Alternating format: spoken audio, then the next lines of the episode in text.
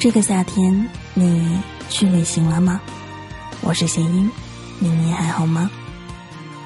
前段时间去了一趟青岛，然而在此时此刻的今天，又收到了一封来自于一位叫做小强的朋友的一段文章，叫做《心之旅》。他告诉我，他也进行了一段很长时间的旅行，他把他的旅行过程都记录了下来。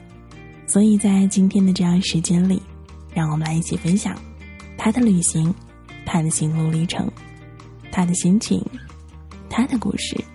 这一段行程之中，他又遇到了什么，看到了什么？让我们来接下来时间里，静静的聆听。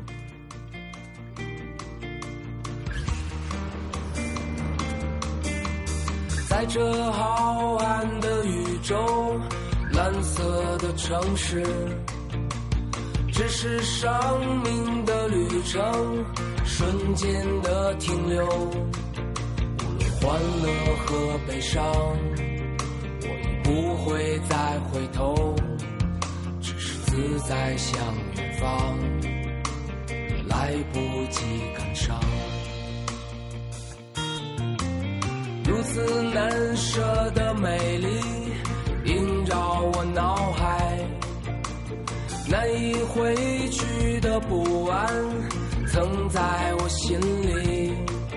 无论欢乐和悲伤，我不会再回头，只是寂静向远方，这光阴的旅程。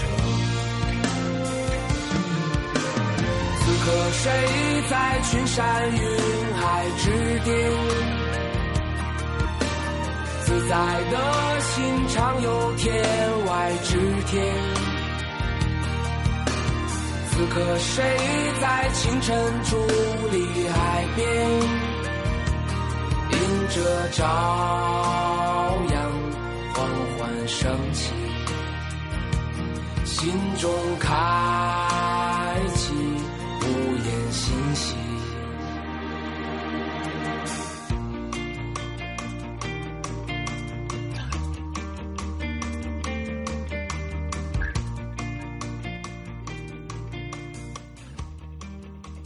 那个夏天，独自一个人出发去旅行，想来一次说走就走的旅行。可是旅行哪有说走就走的呢？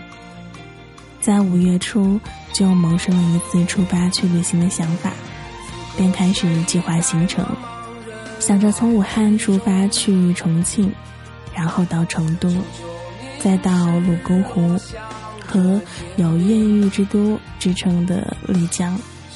古城大理，然后再去度假天堂三亚，转转广州，最后一站就在南京了，然后就回城，回答回合肥。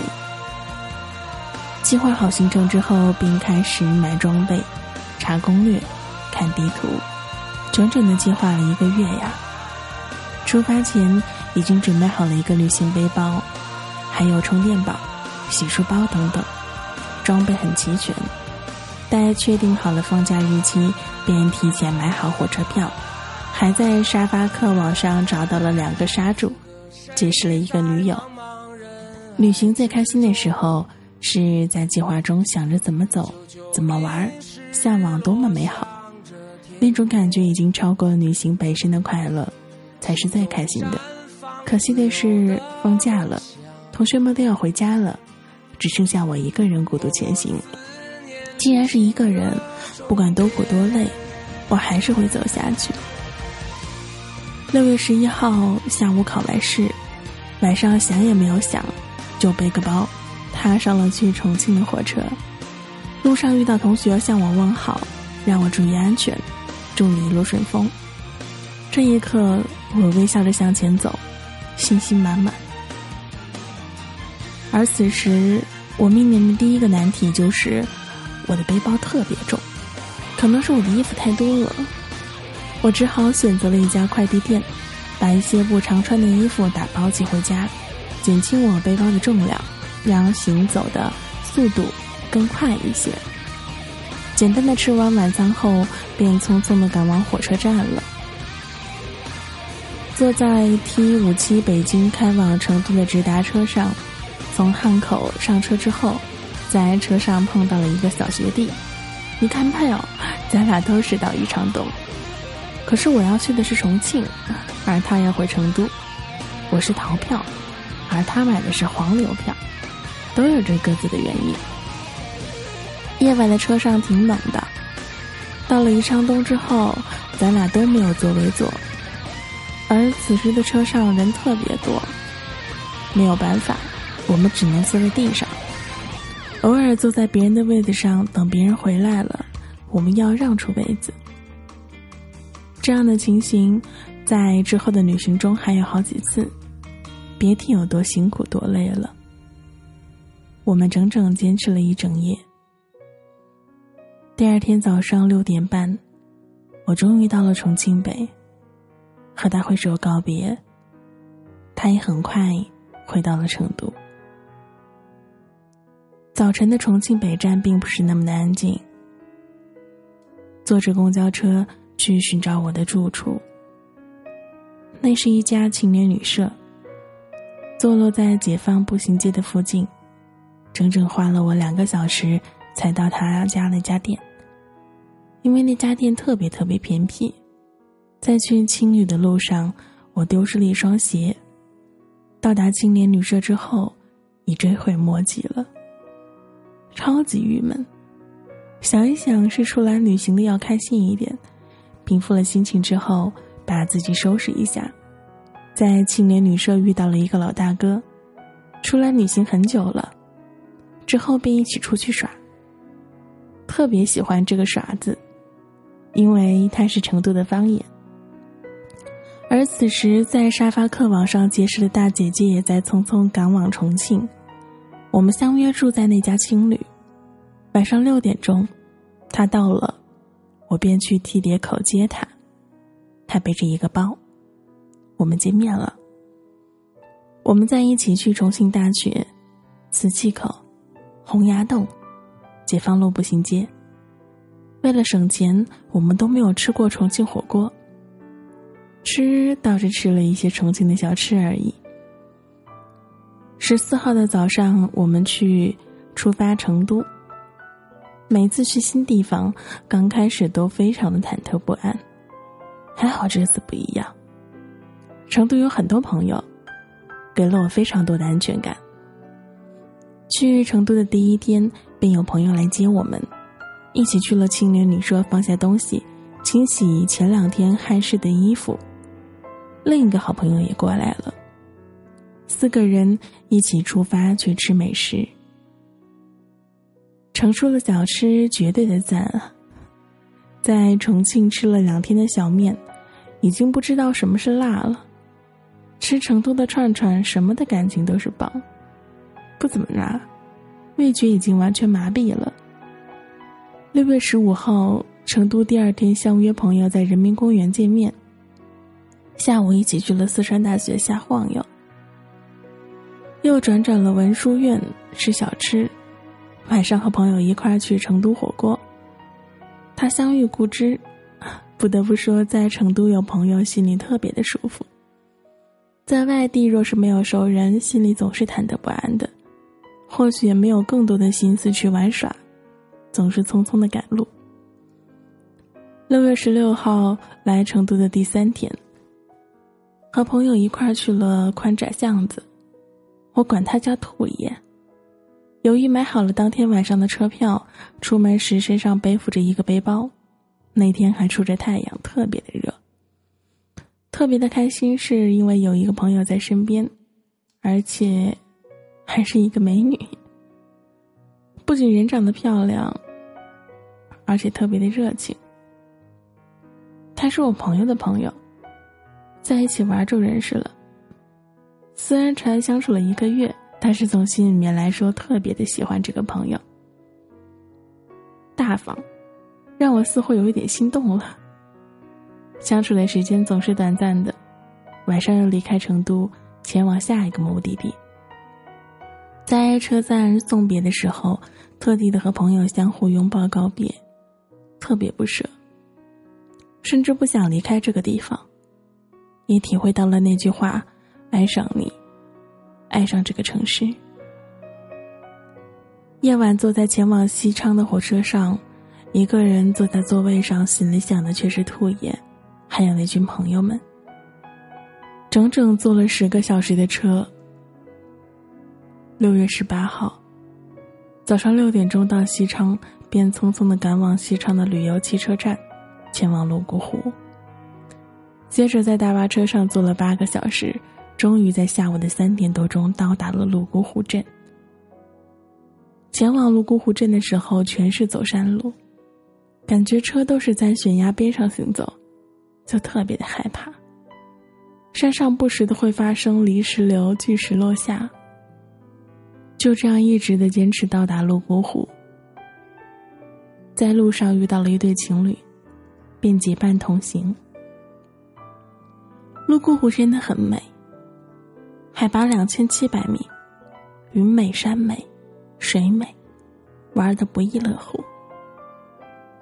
六月十九号运气特别好，那一天这里阳光明媚，坐着旅游观光车把整个泸沽湖都玩了一遍。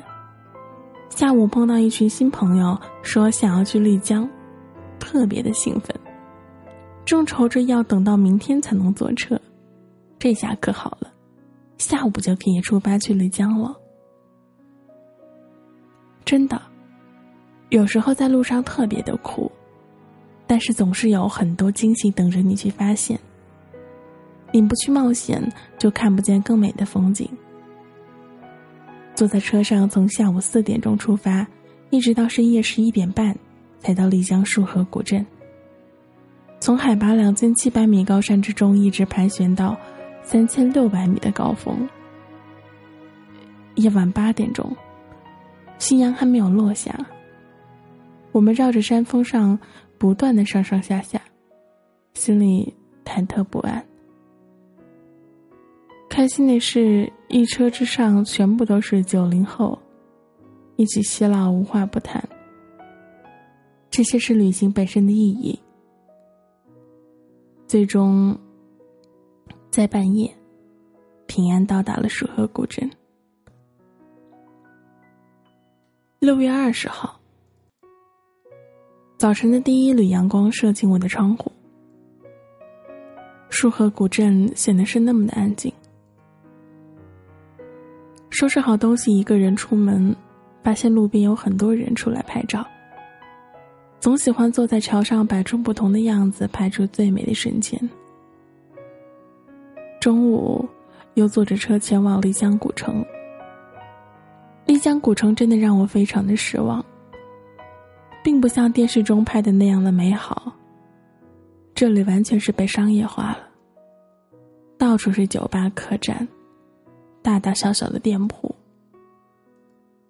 六月二十一号早上坐火车前往大理，火车上遇到两个老外，他们特别的幽默。居然也懂得中国的讨价还价，在火车上买东西时挑的也不是最贵的，而是相对比较便宜的好东西。他们没有座位，便带着他们坐我的旁边。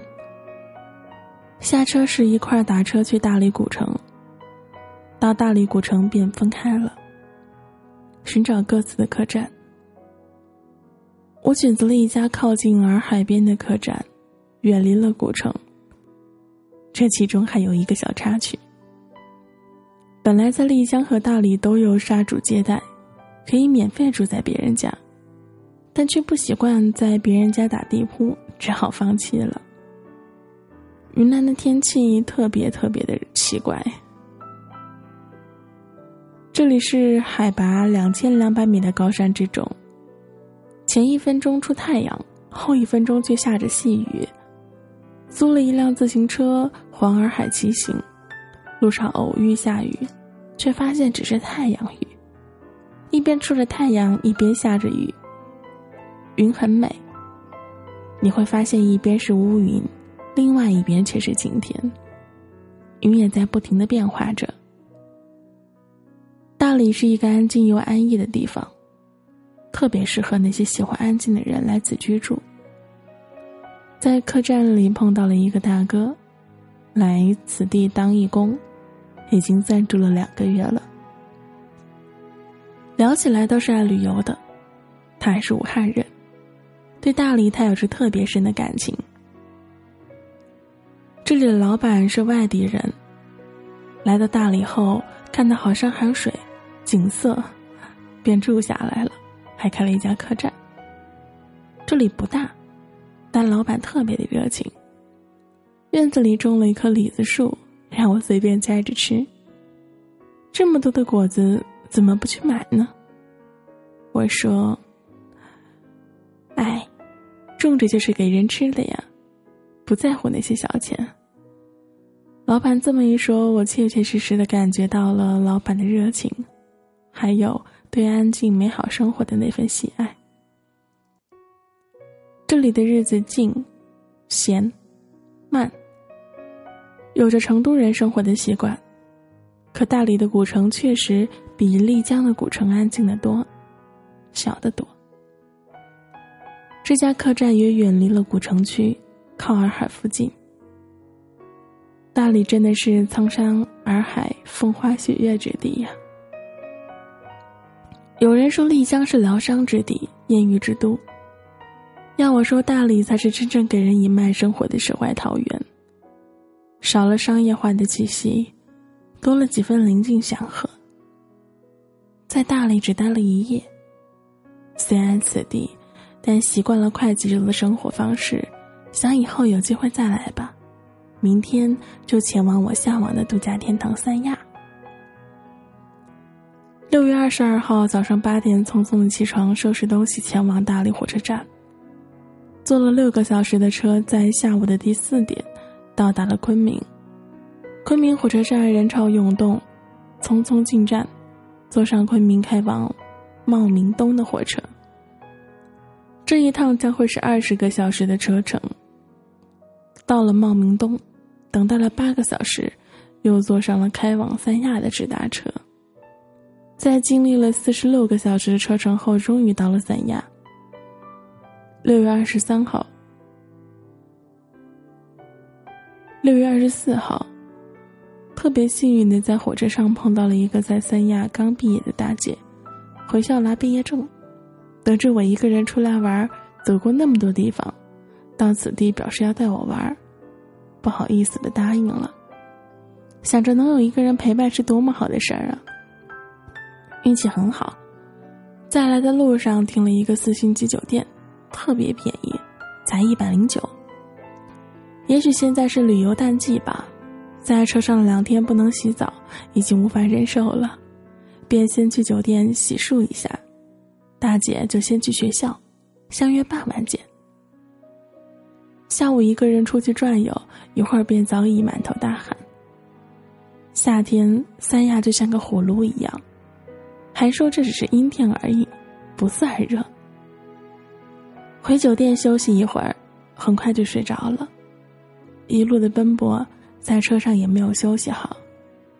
直到大姐打电话喊我喝下午茶才行。一看已经五点了，匆匆赶过去，感觉像广东人一样爱吃美食，爱喝下午茶，乐于享受生活。在大城市生活久了，每天都忙碌着做着各种事情。一点休息的时间都没有。来到这陌生的城市，反而轻松的享受起生活来了。喝完下午茶，慢慢悠悠的散起步来。到了晚饭的时间，要去外面吃火锅。吃完火锅还特别的讲究，去吃龟苓膏。一定要去常去的那家店，不然，不然第二天舌头。一定会起泡。来三亚的第一天，什么也没有玩，完完全全的在享受这里的好生活。六月二十五号，等到中午才出门，坐上车出发去亚龙湾耍。两个人一起在海边散步，海景没有想象的那么美。这里人很多，不是那么的安静。晚上大姐要回北京，只好送她去车站，趁着夕阳还没落下，赶到了大东海转转。到了才发现这里就是一个游泳场，其实没有什么好玩的。突然想起十三年前暑假去厦门的海边，人多的海边一点儿也不美，只有到了偏僻的海边，才真正的享受到了海的美。海水很蓝，一望无际。夜晚回到酒店，想着这一路很辛苦，但惊喜不断，路上充满着刺激与挑战，很多好心人帮助我。感恩之情，真是无法回报。六月二十六号，这一天只有自己一个人。来三亚没有选择住青旅，也许住在青旅会遇到很多的朋友，然后一起出发，一起玩。但是习惯了一个人出发，一个人找地方玩，无所顾忌，喜欢安静，走到哪儿想停就停。三亚的海边全是度假村，富人的天堂。每一个景点都要收费，而且感觉都差不多，特别的坑。算一算，不多的时间，晚上还要赶火车，就去了天涯海角。爱你到海枯石烂，追你到天涯海角。多么想有一场爱到开户之难的爱情，可惜了。一个人过来，早就听闻天涯海角景点很坑，只有几块石头。转了转，才发现海边的景点都这样。待了三个小时，便匆匆的背起旅行背包，赶往了火车站。非常戏剧化的事情，还在后面。由于吃饭看错时间，错过了那一班 T 二零二火车，只好改签去海口，再坐火车去广州。折腾了很久，又上了车。一路上遇到了很多事，车晚点，错过发车时间，买错票等等。最终还是一一化解了，平安上路。我们需要的是一个好心情。六月二十六号，在火车站上熬了，呃，在火车上熬了一整夜之后，终于到了广州。查查攻略，第一站去上下九步行街，挺老的一条步行街了。广州的天很热，在三亚每天都要汗湿一套衣服，广州也是如此。不知道在广州能吃什么好吃的。就随便找了一家快餐店吃了午餐。想想广州的早茶，下午茶都没有品尝到，非常遗憾。下午去了沙化老街，这里全是古老的洋建筑，美丽的珠江环绕其右。背着沉重的大包，衣服早已汗透了，只好去换了一身衣服。赶了一夜的火车，特别特别的疲惫，在珠江旁的椅子上。竟然安静的睡着了，睡了一个多小时才醒，背着包又继续行走。这一路没有过多的休息，有的只是在匆忙的赶路。来到广州的地标建筑——广州小蛮腰塔，遗憾的是不能看到广州塔的夜景。午后的太阳还是火辣辣的，汗湿了一张又一张的纸巾，只能靠着矿泉水来解渴降温。这是旅行的最后一站，明天就要回家了。踏上去火车的站的路上，想着一路走来有惊喜、失落、兴奋、失望、激动、沮丧。从旅行前的期待到旅行中的忐忑不安，再到旅行之后的激动，一路上心境每时每刻都在发生着变化。不知道。能不能算一次成功的旅行？对我而言，意义非凡。六月二十七号从广州坐上了十个多小时的车，到了武汉，又转车回到了家，合肥。行之旅就这样结束了。可惜没有走完整个行程图，而是绕到武汉回家了。广州去上海的车时间太长，最终放弃了。有舍就有得。本想最后一站是南京，却又一次缺席。这是第三次了，因为南京就在合肥旁边，永远都在，随时都可以去，反而越不在乎身边所拥有的美好事物。旅行从六月十二号到六月二十七号，十六天。行走了八千多公里，七个地方酸甜苦辣的日子永远也忘不掉。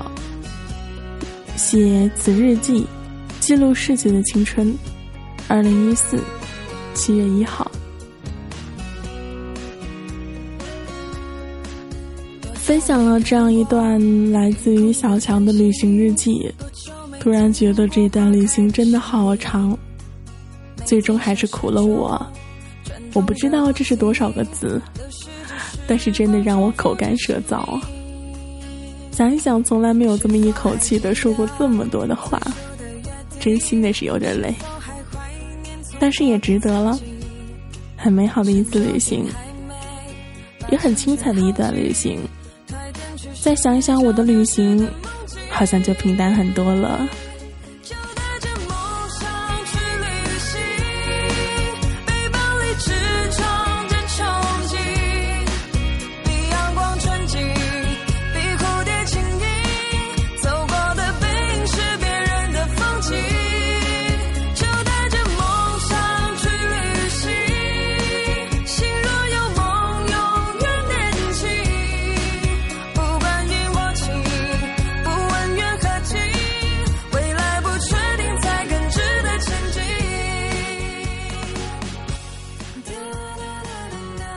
有机会的时候，一定要去一次旅行，去你最想去的地方。我最想去的地方，好像都已经去过了，所以我要开始搜寻下一个目标，在哪里呢？那个地方等着我的到来吧。在这样一个时间，把我们的一首庄心妍的《带着梦想去旅行》。送给正在收听节目的一位朋每一位朋友们，带着你的梦想去旅行吧。我们下次再见，拜拜。